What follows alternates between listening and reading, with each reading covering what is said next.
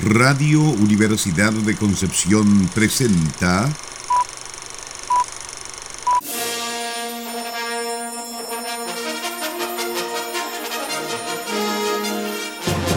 De película.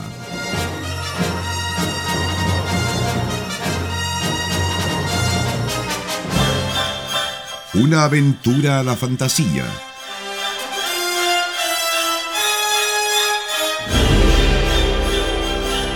un paseo por las imágenes que guardan tu memoria.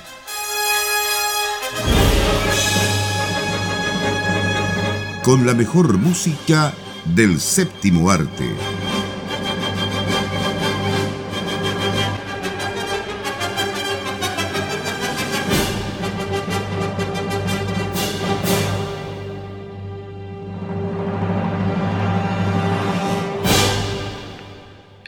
Buenas tardes, estimadas auditoras y auditores de Radio Universidad de Concepción y también de Radio La Discusión de Chillán, ya que estamos internacionales estos últimos, eh, últimos programas de película.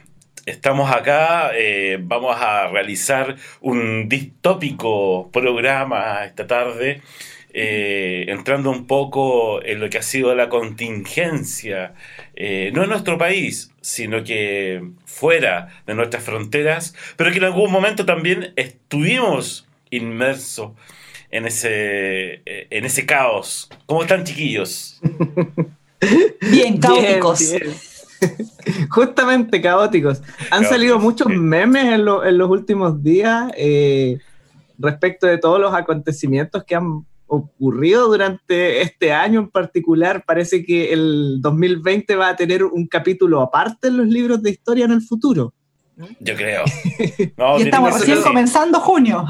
Claro, no llegamos en la mitad del año y ya tenemos un capítulo dedicado.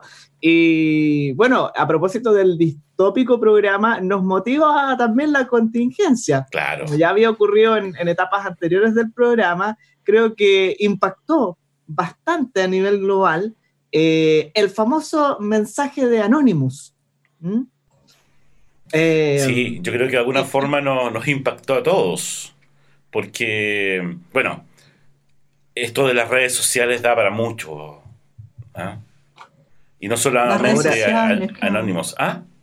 No solamente las redes sociales, la tecnología en general, o sea, el, mundo en que vivimos se presta mucho para lo que está pasando ahora, incluyendo el mensaje de Anonymous, incluyendo lo que está pasando ahora en Estados Unidos, lo que pasó en Chile, lo que está pasando en varios países del mundo, digamos. Y de alguna manera quizás toda la humanidad se había hecho un poco, había hecho un poco la vista gorda, y parece que el, el año 2020 es el año para darse cuenta en qué mundo vivimos realmente. Pero chiquillos, les, hago la siguiente pregunta. ¿La tecnología es un mal necesario en estos días? No es un mal, digo yo, pero es la gente en el fondo la Son que las personas. Son las personas. Antes de eh, todo y de las personas y todo, tenemos que nombrar en qué tecnología nos pueden encontrar. Exacto. Bueno, a propósito de, lo perversa que son las redes sociales, de lo perversas que son las tecnologías, a ellas tenemos que darle la gracia de poder llegar a sus hogares, ¿cierto? Y de poder hacerles compañía durante esta tarde de sábado. Estamos, por supuesto, a través del 95.1 de la frecuencia modulada en Radio Universidad de Concepción también en el 94.7, la frecuencia modulada igualmente, Radio La Discusión de Chillán. Estamos también en redes sociales de Radio Universidad de Concepción como Radio UDEC, ¿cierto?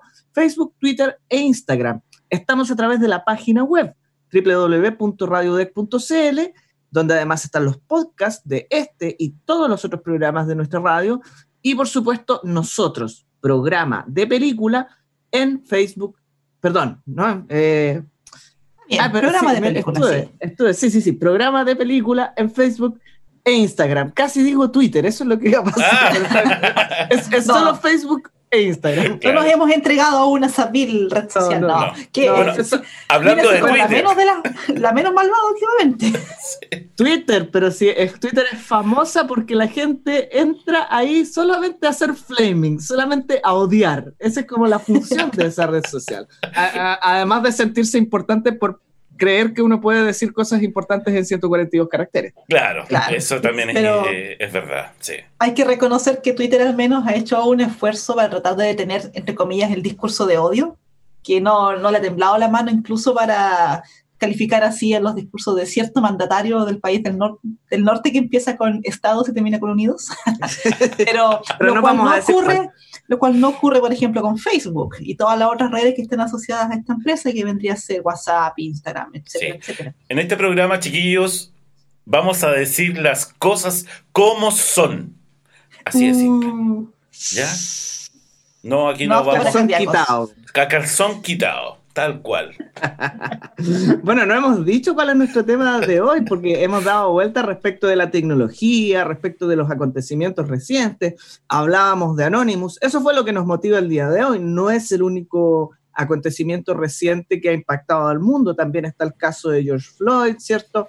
Eh, pero nosotros decidimos hacer este programa justamente a propósito de lo que había ocurrido con Anonymous. Eh, no vamos a hablar de Mr. Robot, que sería como la primera tendencia, porque ya lo hicimos hace algunos meses atrás. Sí. No Somos vamos a unos hablar, visionarios. claro, no vamos a hablar de V de Vendetta, que sería una de las decisiones más evidentes. Que también Si la vimos. queremos, ¿Ah? Ah. También la vimos, Sí, sí, hace, bastante más tiempo. Sí. Sino que queremos traer a ustedes una serie que también ha dado mucho que hablar en su momento y esporádicamente, justamente por su forma distintiva y novedosa de plantear las problemáticas asociadas a el mundo contemporáneo y sobre todo a la tecnología. Me refiero a la producción inglesa Black Mirror, esta serie antológica de ciencia ficción donde ahora sí yo creo, Sara, que no hay discusión respecto de que esto sí es ciencia ficción, no como otros, eh, otros tópicos que habíamos abordado antes, decíamos, bueno, pero esto es un poco fantasía. No, esta serie problematiza eh, los temas, por ejemplo, de la tecnología, tal y como podríamos tener que enfrentarlos hoy mismo o dentro de un par de años. Es decir, se plantea la posibilidad de un futuro demasiado próximo, demasiado cercano y por lo tanto demasiado coherente eh, en su propuesta. Así es, y como dices tú, esto vendría a ser ciencia ficción en su definición más pura y la que a mí me gusta y lo que yo creo que es realmente la ciencia ficción, que es mostrarte no los avances tecnológicos porque sí, sino que cómo cambia la sociedad en torno a estos avances tecnológicos y, y cómo la sociedad misma se va entregando a, a toda esta tecnología. O sea, yo creo que la ciencia ficción va más por ese lado, como más Claro. por el lado humano incluso, que por el lado de la, de la tecnología propiamente tal, que es lo que también se agradece de esta serie, que se enfoca en esa clase de, de temas, o sea, el tema de las redes sociales, el Claro, tema de, de no poder desconectarte de repente de lo que está pasando en una pantalla, de- del morbo de la gente que tiene muchas decisiones súper importantes a un clic de distancia. Entonces, ¿cómo nos hemos ido transformando la, la raza humana a, a- raíz de toda esta tecnología que está a nuestras manos y en forma tan rápida también? Una tecno eh, paranoia, se podría decir. Claro. como la tecnología, como decía Sarita, nos afecta incluso de repente en nuestro diario vivir. Es decir, a veces no podemos dormir por saber qué es lo que está pasando al otro lado del mundo, porque nos puede afectar o qué es lo que está pasando en nuestra ciudad, porque, eh, no sé, pues uno de repente escucha muchas sirenas, eh, despierta por, por algún ruido, ¿cierto? Y inmediatamente las redes sociales para ver qué está pasando. Entonces ya es algo que nosotros necesitamos una inmediatez de la información que gracias a la tecnología, ¿cierto? La podemos, la podemos tener. Pero yo digo, eh, ¿cuánto tiempo ha pasado en que podemos depender tanto de las tecnologías? Es decir, a- a- Fíjate hace, que- un par, pero hace un par de años recuerdo eso de que si tú no estabas en tu casa y te llamaban por teléfono y no estabas, no estabas. no estaba simplemente. Y dependía si había una libreta con un lápiz para saber que alguien te había llamado o la memoria de la persona que había contestado. Pero eso fue hace más de un par de años, yo diría, eso fue hace como 10 años atrás. Pero claro, hoy en día, claro, hace un par de años quizás, o 3, 5 años atrás te llamaban, no te encontraban, te llamaban al celular. Pero ahora está el WhatsApp, o sea, pueden ser las 2 de la mañana y si alguien duerme, no sé por qué la gente duerme con el celular encendido o con el WhatsApp con notificaciones, está. fuera de mí. Pero claro, o sea, te pueden escribir a las 2 de la mañana y tú tienes que responder al tiro, porque si no respondes al tiro, como que la gente se, enoja. Y se enoja una suerte de sentido de propiedad sobre la otra persona. porque es eso finalmente, o sea, ¿cómo es posible que no me esté contestando si se supone que el mensaje es inmediato? Y puede ser que alguien de los que nos está escuchando diga, no, si no es tan así, pero yo les aseguro que si se revisa, digamos, su historial, lo voy a decir en esos términos, en más de una ocasión se haya encontrado en un estado de angustia porque no recibe una respuesta inmediata frente a algo que ahora percibe como urgente pero que si hubiese tenido que gestionar lo mismo hace 20 años atrás, hubiese tenido simplemente que esperar. Entonces, fíjense los estados de ansiedad y de angustia que genera la inmediatez. Y otro tema que me parece que sería interesante destacar, eh, ya aterrizándolo a un plano más local y que creo que se vincula mucho con lo que podría plantear esta serie, eh, es cómo se experimentaron, por ejemplo, los acontecimientos de octubre pasado a propósito de todo el cuestionamiento eh, de la autoridad, de las redes de información, ¿cierto? Y todos estos eslóganes, eh, como apaga la tele, que tienen un, un, discurso en paralelo, porque en el fondo es como, no le creas a los medios oficiales, porque te mienten, supuestamente, en cambio, créele a las redes sociales porque la información es más inmediata, más auténtica, como si no se pudieran manipular y como si no hubiesen sido en efecto manipuladas de igual forma y sin embargo te permite construir eh, diferentes verdades. Eso es lo que se llama la posverdad, ¿no? Que finalmente yo hago un recorte de la información eh, con la que me siento más cómodo y pienso que eso es lo que define el mundo. Claro, es lo que quieres escuchar de alguna forma. Pero, sin embargo, chiquillo, yo creo que igual podríamos verle un poco el lado bueno, así como un poquito, ya así. Eh, eso de estar conectado a lo mejor las 24 horas del día también te permite estar en contacto con personas a lo mejor que están al otro lado del, mundo, ¿cierto? O al otro lado del charco, como dicen de repente. Y, poder entablar conversaciones, eh, no solamente escritas, sino que también ver a la persona, eh, conversar, ¿cierto? Hablar con ella. Entonces te da la posibilidad también de estar más conectados con eh, personas que a lo mejor no ves hace mucho tiempo. Entonces, yo lo vería un poquito por ese lado bueno.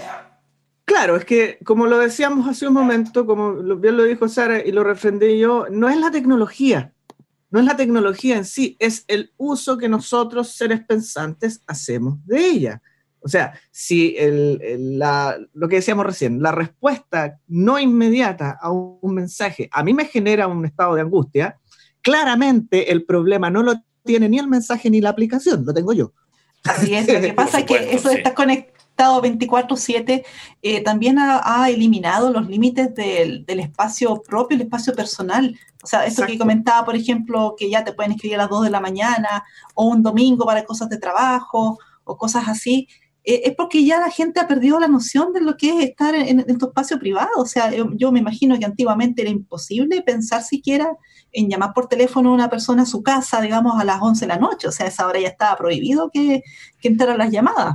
Entonces ahora con esta tecnología ya, ya es como que tú tienes que estar ahí. Igual pasa harto por cada uno. O sea, yo por lo menos tengo súper claro cuáles son mis límites, pero sí me doy cuenta que, que mucha gente, o sea, yo diría que la mayoría probablemente se mm. entregó completamente a lo que la tecnología los está, entre comillas, obligando a hacer. Yo voy a hacer una declaración de, de odio respecto de un, una, un aspecto particular de la tecnología y de, un uso frecuente en la actualidad. Los grupos de WhatsApp. Ya, pero dejémoslo ahí. es todo lo que voy a decir. Los tengo todos silenciados, los tengo todos absolutamente silenciados. Yo exactamente igual. Ya, dejemos ahí y nos vamos a la música, chiquillo, porque estamos en el tiempo. Lamentablemente. Bien. No vamos a nombrar eh, compositores en particular en este caso, porque al tratarse de una serie antológica, cada capítulo es un mundo, Sí. con un director diferente, con música diferente, con una propuesta musical de hecho diferente, en algunos casos también actores y actrices bastante conocidos participando de estos capítulos. Por lo tanto, simplemente una selección de música para esta serie de televisión inglesa, Black Mirror.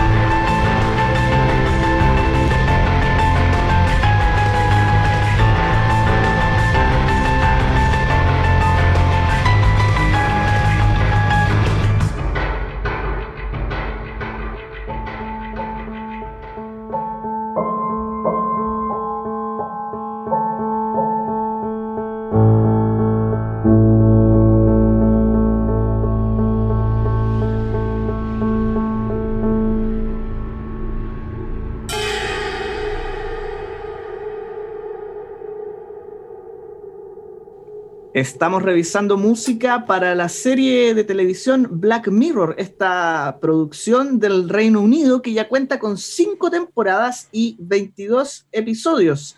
Eh, esta es una, una, serie que partió en Canal 4, Channel 4 en, Inglaterra, pero rápidamente fue absorbida a partir de su tercera temporada por una de las plataformas más populares de streaming, ¿ah? la más popular en Chile por lo demás. Y fíjense que a partir de ahí empezaron a surgir bastantes críticas respecto de la calidad de las historias que se presentaban. Mm, podríamos decir que se vendió al sistema. Contra lo que planteaba la propia serie. Claro, la, propia serie. Yo se los comenté fuera de micrófono que igual eh, es un fenómeno que se produce con esta clase de, de material, porque pensemos que Black Mirror es una serie de capítulos autoconclusivos, sería como una especie de antología de cuentos de ciencia ficción, por ejemplo. Exacto. Y cada temporada fuese un librito con, con cuentos. Entonces, pasa eso de que a veces la calidad es, bastante dispar.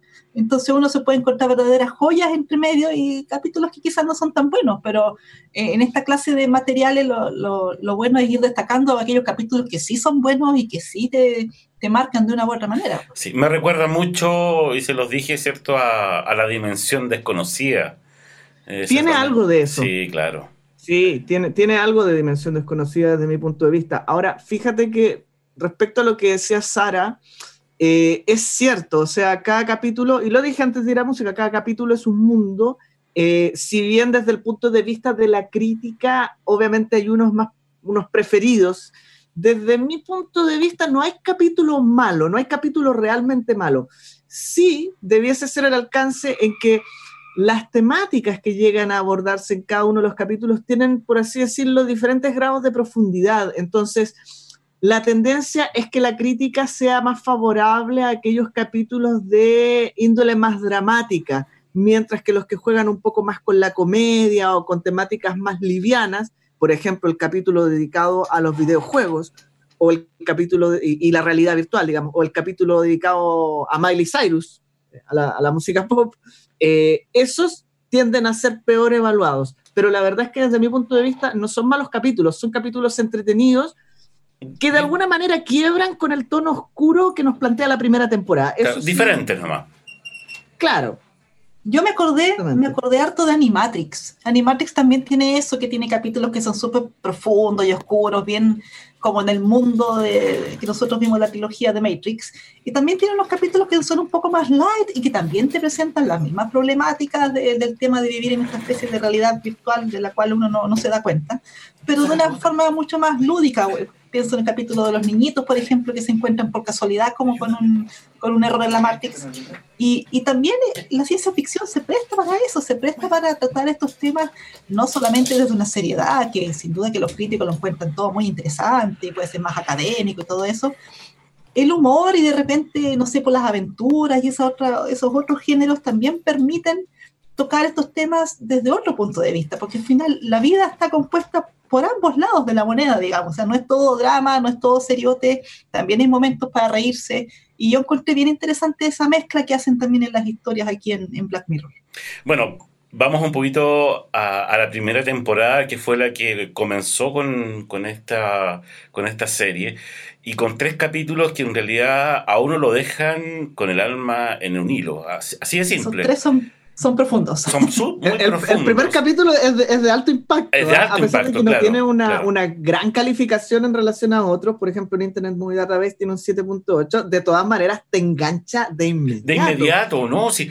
Mira, el capítulo habla de lo boyerista y... Eh, ¿cómo y se morboso. Que morboso que puede ser uno. Y, uno termina siendo morboso porque quiere saber qué es lo que pasa. Si al final ocurre lo que le pide cierto este secuestrador al primer, primer ministro de Inglaterra. Al final, como uno emite sus juicios igual, porque claro. todo está como al alcance de la mano, o sea, tú puedes en el fondo apoyar o destruir a alguien con un comentario en redes, Exacto. O sea, está todo ahí al alcance de la mano, a un clic de distancia. Justamente de eso se trata el capítulo, es decir, toma varios, tiene varias aristas respecto de este acontecimiento, que es básicamente el secuestro de la hija del primer ministro británico, ¿cierto? No, el secuestro, sirve... secuestro de la princesa de... Sí, la princesa... de una princesa, perdón, perdón, de ¿cierto? la, Claro. de, la, de la princesa, ¿cierto? La princesa de Inglaterra, Una de las más queridas dentro de la familia real. con la exigencia de que para eh, liberarla, ¿cierto? El primer ministro, no voy a entrar en detalles, tiene que humillarse frente a todo el mundo en la televisión pública. Se le pide que haga algo en particular. Y todo el mundo está pendiente, como bien decía Felipe, de si esto ocurre o no ocurre. Y todos tienen la posibilidad de apoyar, de condenar, ¿cierto? Pero en el fondo todos están tomando parte, convirtiendo a este personaje simplemente en un objeto. ¿Mm? Así es, porque Eh, es fácil decir, si él hace eso, qué bien, porque lo está haciendo no por el bien de la princesa, no, es un, un bien mayor, qué sé yo. O si no lo hace, no, está bien que no lo haga, porque cómo va a hacer eso, o no, pero qué egoísta, O cómo que también- le cuesta. O también que, que, que bien que a estos políticos les ocurra este tipo de cosas, ¿te fijas? Claro. Dejando de lado el hecho de que es un ser humano. Y ese- Pero al final tipo uno quién es para juzgar ese tipo de cosas. Pues, al final, eh, si tú te das cuenta, lo que él empieza a pasar después con su familia, ¿cierto? Y, y con lo que pasa con la política, eh, tú empiezas a hacer, bueno, ¿qué es lo que pesa más para cada uno? Y eso lo Ahora- sabe uno nomás. Yo no sé si vieron todos los capítulos, porque como esta es una serie antológica y y esta es una de las grandes recomendaciones, digamos, que, que uno puede ver un capítulo por aquí, otro por allá, ¿cierto? No hay continuidad, por lo tanto es Claro. algo de, de, de ver en cualquier momento cuando uno se le dé la gana. Pero resulta que igual hay, eh, en algún punto empiezan a surgir relaciones entre los capítulos. Entonces, más adelante aparece un capítulo donde hacen referencia a lo que le ocurrió al primer ministro en este, por ejemplo, como si fuese parte de una misma realidad. Ah, perfecto, ya. Eh, ahora, ese es el inicio. Luego, eh, también hay un capítulo que es bastante fuerte respecto de eh, presentar una metáfora de cómo vivimos actualmente la sociedad, el trabajo, Los méritos. los méritos, ¿cierto? Eh, y cómo un acto revolucionario y antisistémico puede convertirse en el mejor engranaje en beneficio del sistema. Eh, es, una, es un capítulo que le recomendaría a muchas personas. Sí. mucha gente que Pero dilo, Nicolás, dilo, bójate el potito. No, le, le- le dedicaría ese capítulo derechamente a mucha gente que eh, aspira a ser revolucionario, como si a estas alturas, y perdónenme porque yo sé que esto puede herir susceptibilidades, pero como si a estas alturas de, de la historia, la palabra revolución no fuese en sí misma una marca. Claro, por supuesto. Así de simple. Pero no pidas disculpas, Nicolás. Yo creo que cada, aquí la cosa es que cada uno sabe lo que dice y cómo lo Y se dice. hace responsable. se hace Yo me responsable, siento súper ofendida. Ah. Oye, eh, este el segundo capítulo también tiene un, un mérito, hablando de méritos, digamos. Eh, se catalogó muy bien por el- la actuación de Daniel Kaluuya. Este, Ay, que- quien después se hizo más conocido por Get Out, pero que ya Get había Out, aparecido sí. acá. Él hizo una muy buena actuación en esta en, en- en este capítulo. Aunque, De hecho, él se lleva que- todo el peso Todo del el capítulo. peso, sí, sí. de- debo decir lo siguiente, sí, yo vi este capítulo después de ver Get Out. Ah, perfecto. Y me quedé, me quedé con la sensación de que era el mismo personaje. En, Sí, se parece en ambos casos. Es un poco la misma idea, sí. Y en el siguiente capítulo, el tema es la posibilidad de recuperar todos tus recuerdos en detalle. sí. Ya, pero antes de ver ese capítulo, ¿vamos a la música? Vamos a la música. Estamos revisando eh, Black Mirror, una serie de producción británica, eh, una serie antológica de ciencia ficción, como ya decía, una propuesta musical diversa, cada capítulo diferente, así que no hay un músico en particular, no hay un estilo en particular, acá vamos simplemente con una selección de música para esta serie del año 2002.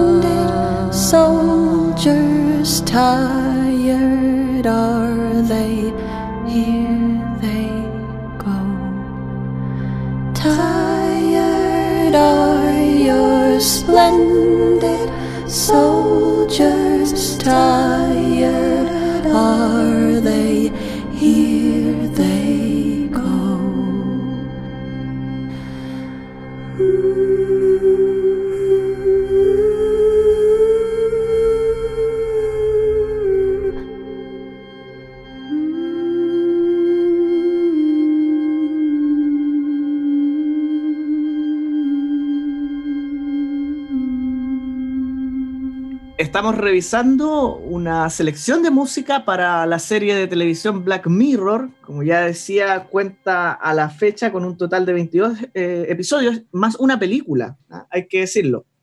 Eh, y una película que es bastante especial. Eso mismo te iba a decir, sí. Intenta jugar un poco con, con la interacción a propósito de estar subida a una plataforma de streaming. En todo caso, no le fue muy bien, pero se valora el intento de plantear esta dinámica. ¿ah? Ese es un experimento Eh, que viene de hace muchos años, ¿ah? tratar de hacer una Sí. película interactiva y que la gente enganche y se motive. Parece que todavía no lo consiguen.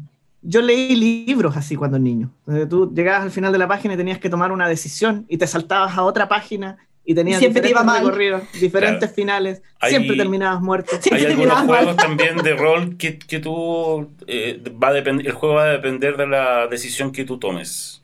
Ahora, la verdad es que eh, esta serie da para mucho. O sea, nosotros hemos hablado de un par de capítulos y nos falta el tiempo eh, para referirnos a la cantidad de tópicos y de situaciones familiares que nos vamos encontrando a lo largo de esta serie. Pero vamos mencionando algunas, pues por ejemplo, ya se me viene a la mente que de hecho en la fotito que voy a usar ahí en las redes, eh, el tema del capítulo cuando te van valorando tus interacciones y la gente te puede poner puntaje y te puedes subir puntaje o, bajar la nota según si tú les caes bien o mal. Eso ya se ve hoy en día, o sea, cuando uno Sí. toma un Uber o cualquier otro estos servicios de delivery y le deja la cantidad de estrellitas, tú no le dices al chofer o a la otra persona, sabes, no me gustó tu servicio. Tú te bajas y le pones tres estrellas nomás. Pues, y la otra persona igual puede decir, oye, este pasajero, que, pesado, te pone dos estrellas y, y nunca conversaron, digamos. Y tú vas viendo cómo sube o baja tu puntaje en relación a, a qué, a unos minutos que tú compartiste con alguien y ya te evalúan con un puntaje, me pareció súper interesante y es algo que ya está ocurriendo ahora. Y hay varios temas más, o sea, chiquillos, recuerden, Claro. digamos. Por ejemplo, Uno, eh, ¿Mm? sí, dale. no, dale. Dale, dale. Eh, eh, No, ah, estaba pensando en, en- en el capítulo, un capítulo especial de Navidad que para mí es uno de los mejores, que de alguna plan- manera plantea esto que hoy se denomina la cultura de la cancelación. No sé si han oído hablar ese- de ese término, que es cuando alguien hace algo que es socialmente condenable. ¿ah? Por ejemplo, actualmente es muy común. Esta persona abusó de su pareja hace tantos años y es una persona famosa. Hay que borrarlo de todos lados, tú lo eliminas de todos lados. ¿Qué pasaría si eso se pudiera hacer efectivamente en la sociedad? Que tú a alguien indeseable lo pudieras borrar como si no existiera, pese a que está ahí. Ese es uno de los temas que plantea este capítulo. Es muy interesante. Y de hecho no lo hace a menor medida, pero tú puedes borrar tus contactos y bloquear gente en Y bloquear, Facebook, claro. donde sea, y no Claro, existe de tu vida entre comillas. O sea, igual te lo puedes tomar en la calle, pero, pero- es, un- es una lecera al final. Sí, de tus redes sociales, digamos, desaparece de alguna forma. Toda tu vida también, que es el uno de los episodios de la primera temporada, ¿cierto? Donde tú puedes grabar o puedes fotografiar, ¿cierto? Todo el momento de tu vida, lo que tú hablas, y después reproducirlo las veces que tú quieras. Eso también... Y ver los detalles. y ver los detalles. Eso igual se- lo podemos hacer ahora. Tenemos las GoPro, tenemos unas, las cámaras eh, que se ponen en los vehículos, eh, tenemos, no sé, por el mismo celular, que en cualquier momento, con un movimiento, puedes tú activar la cámara y grabar lo que sea. Sí, y la, y la- Subieron las stories de Instagram. Claro. Y la reflexión profunda que hay detrás de este capítulo se relaciona mucho con un cuento de Borges, que qué es lo que pasa cuando perdemos la capacidad de olvidar. Sí. Porque el, el olvido también es importante. Pero por Entonces, aquí supuesto. estamos hablando de personas que llegan a, a arruinar su vida en el, en el acto de estar recordando y viendo ciertos detalles que se perdieron en algún momento Pero- y haciendo pero, ciertas interpretaciones pero, de lo que podría ocurrir ahí. Hay que acordarse de, de cómo se van eliminando los recuerdos que nos sirven en eh, Inside Out. En intensamente, claro. En intensamente, Claro. claro. Al final el Es necesario el olvido. es necesario para, digamos, tener una vida eh, tranquila, pero también es un, es un necesario eh, de- eh, en el sentido, digamos, eh, fisiológico, porque tienes que ir de alguna forma vaciando tu memoria para nuevos recuerdos. Así es. El cerebro lo necesita. Pero por Estaba pensando igual en el otro capítulo ese donde cuando uno tiene una cierta cantidad de créditos que uno gana usando una bicicletita, uno va ganando créditos que después Claro. tú puedes usar para comprar cosas, etcétera. Y cuando tú estás, bueno, no tienes cero privacidad, todo te lo bombardean a través de las pantallas. Y si tú quieres saltarte algún anuncio, tienes que pagar. Y eso ya está pasando ahora, uno piensa, no sé, pues en YouTube. Tú estás viendo un video a lo mejor y ya este anuncio va, no sé, pues, tienes que esperar 15 segundos o si no, tienes que contratar a YouTube Premium. Claro. Como mencionaba el Claro. Spotify, por Spotify ejemplo. Si no quieres escuchar, claro. eso ya está funcionando. O sea, nos falta mucho quizás Exacto. para que empiecen a invadirnos nuestras pantallas personales con esa clase de publicidad. dos capítulos, eh, White Bear y San Junípero, que plantean una cosa que me parece muy interesante, con dos ángulos absolutamente diferentes, pero lo voy a dejar así enunciado. ¿Qué es lo que pasaría si bajo ciertas condiciones excepcionales yo tuviese la posibilidad de vivir otra vida, una vida virtual? Voy a hacer referencia a una sola. Por ejemplo, para una persona que está en una situación de enfermedad terminal, pasar sedado, pero viviendo una vida virtual, donde puede tener contacto con otras personas que están en la misma condición que ella, ¿cierto? Eh, para así no tener que sentir los males de estar perdiendo poco a poco la vida. Ese capítulo en particular, al que hago referencia al final, el otro tiene que ver con, eh, con las condenas, digamos, judiciales. Eh, ese capítulo San Junípero se ganó un premio Emmy. Ojo, está considerado uno de los mejores capítulos de la serie y es un capítulo muy, muy emotivo. Vale realmente la pena verlo. Ok, con eso lo vamos, no tengo la menor duda que lo vamos a ver. Eh, pero bueno, los temas son súper eh, con- contingentes, digamos, son actuales. eh, estaba pensando un poco en lo que hablaba Sara recién, esto de pagar por no ver propaganda, Publicidad. publicidad. Y yo creo que, por ejemplo, los sistemas de cable fue el sistema, eh, fue la estafa más grande que pudieron hacer los medios de comunicación porque te vendían eh, canales de películas que no, no tienes eh, en ningún momento eh, publicidad. Al, al pasar de los años, donde más tenías publicidad eran los canales de cable. Comerciales ya. ¿Ah? Infomerciales. Ya, no, hora. infomerciales. Entonces, al final, tú pagas por ver ¿Es usted incapaz de atornillar una tapa? Claro, como, tú estás sí, pagando por ver. Es una, oye, encontré que fue, al final fue la estafa más grande y la gente sigue pagando por ese tipo de estafa. Es. Hay un capítulo también dedicado a las aplicaciones buscapareja, ojo, que es También. algo que también está muy Sí. de moda y que quizás son cosas que se conversan más en privado con la gente de confianza, pero que tienen eh, bastante presencia en la sociedad actualmente. Sí. Y en un capítulo de Black Mirror lo llevan al extremo, digamos, donde estas aplicaciones plantean simplemente un orden en tu vida respecto de las personas con las que tú te relacionas. ¿Mm? ¿Hasta qué punto no estamos ya sometidos un poco a eso?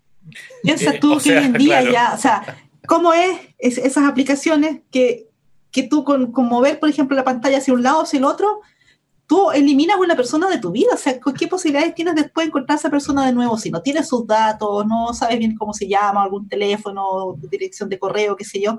Tú miras y dices, ah, no, ah, sí, ah, no. Y que, o sea, si uno se detiene a pensar, aquí hemos ido llegando como sociedad también, o sea, porque el, el acto como de encontrar pareja tradicionalmente era que uno va, conoce a alguien, conversa, y ahí uno dice, bueno, sí, puede ser, no, pero en cambio aquí es tan fácil como que sí, No, sí, no, Pero- o sea, es todo inmediato, O sea, todo con yo voy un, a decir, esto también, también va a ser, también va a ser bien pesado lo que voy a decir, pero a mí me cuesta pensar que una persona que hace unos meses atrás hablaba de dignidad, de cierto, y de ese tipo de cosas, utilice una aplicación de esa naturaleza donde se objetualiza a la persona. Y sin embargo, te doy firmado que un altísimo porcentaje de la gente que estaba protestando con ese discurso hace unos meses atrás, efectivamente utiliza ese tipo de Pero claro. Claro, no, que está súper normalizado. Lo que pasa es que la gente no se da el trabajo de conocer a la otra persona, como decía Sara recién. Es decir, ¿por qué? No, lo que dice aquí nomás, a lo mejor me gusta, no me gusta. no. Y después, ¿por qué son? Después se andan quejando que son, no, que son relaciones superficiales, o sea, es todo un Justamente. círculo, un de- círculo. Que, que ocurre. Exacto. Sí. Que, Oye, que bueno, a lo mejor será que nosotros venimos de una década en que todavía era Sí. como más Se jugaba análogo. con cajas. Vimos como el- la transformación, digamos. creo que eso O sea, nosotros- ya estamos hablando como viejos, ¿viste? Y Eh, eso claro. siempre cuando ya nos acercamos pero, pero sí es verdad, es verdad, tú Pero ¿sabes qué? Puedes, puedes ver, ¡En perdón. mis tiempos! Como el abuelo Simpson. Claro. Oye, puedes ver a lo mejor una persona que tiene miles de amigos en las redes sociales, pero siempre lo vaya a ver solo. Uh, Eso también es Sí. muy patético. ¿Sabes qué? Eh, yo creo que lo que tú planteas, Sara, lo dices, claro, es que estamos viejos. Yo siempre lo he visto como una ventaja y es un tema que he planteado incluso, bueno, uno como profesor siempre está en contacto con nuevas y nuevas generaciones cada vez más, ¿cierto? Eh, cada vez con nuevos cambios respecto a, a lo que vivió uno, a lo que experimentó uno. Eh, nosotros, por ejemplo, somos muy amigos de las tecnologías. Cuando tuvimos que levantar este programa en las condiciones actuales no tuvimos ningún problema. Eh, lo resolvimos muy rápidamente. Eh, pero yo no llegué a tener un computador en la casa, por ejemplo, hasta que ya estaba en la universidad. Es decir, mi entrada a este tipo de tecnología fue bastante tardía y eso genera una relación muy diferente porque no existe el mismo grado de dependencia, por un lado, pero también existe una problematización diferente de lo que tú tienes enfrente, muy diferente de alguien que nació con un celular, por ejemplo, y que como tú decías recién, estas cosas están normalizadas y que si algo falla, no saben cómo resolverlo porque nunca ha sido un problema. Siempre está todo resuelto, siempre está todo a la mano, como decíamos hace un rato, a un clic de distancia. Y si, y si se echó a perder, lo voto y me compro otro. ¿Te Claro. fijas? Nosotros Eh, somos a- hijos a, nosotros del nos tocó rigor. otra cosa. Somos hijos ¿Se del dan rigor. cuenta? Sí. ¿Se dan cuenta? Las buenas series, las buenas películas nos ponen reflexivos. Sí, Hemos llegado eso- ya a nuestro punto zen Sí. y Y- los invitamos a todos los auditores a que también hagan una reflexión interna y entren en modo zen con nosotros. Eso. A, que medite lo, a que mediten lo que resta hemos- fin de semana. Piensen en sus acciones. Ya, chiquillos. Eh, mientras meditamos, ¿cierto? De todo lo que hablamos hoy día y invitamos a, a meditar también a nuestros auditores, tenemos que empezar a despedirnos, lamentablemente, por eh, que el tiempo nos llegó para ir despidiendo nuestro programa. Nos llegó la hora. Sí. Sí. Yo quizás la invitación que haría es que vean la serie, quizás de a poco, porque efectivamente cada capítulo motiva estas reflexiones. Así de simple. Nada más. Es una muy buena serie. Sí. Uno se Así pone que- filósofo. Exacto. Así Sí. que eso. Y, y Eh, la respuesta va a depender de, su, de, cada, de la filosofía de cada uno. Exacto. Como decía Chel. Bueno, estamos en programa de película en Radio Universidad de Concepción en el 95.1 FM y en www.radiodec.cl, nuestra señal online. También estamos a través de Radio La Discusión de Chillán en el 94.7 para la región de Ñuble. Recuerde que los podcasts de nuestro programa y de todos los demás programas de la radio están alojados en la página web y que la Radio Universidad está en redes sociales, Facebook, Twitter e Instagram como Radio Deck y nosotros, programa de película, ahora sí lo digo bien, en Facebook e Instagram. Ya, nos vamos. Chiquillos, que estén muy bien. Cuídense mucho. Igualmente, cuídense todos los que nos están escuchando y ustedes también, chiquillos. Nos vemos la próxima. es. Nos vemos la próxima Chao, chao. semana. Chau, chau. Chau. Radio Universidad de Concepción presentó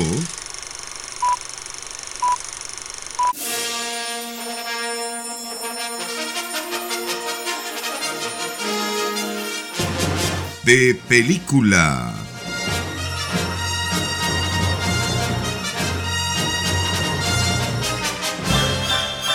Una aventura a la fantasía.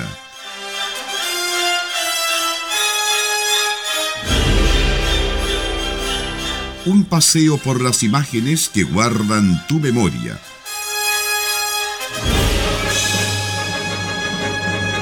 Con la mejor música del séptimo arte.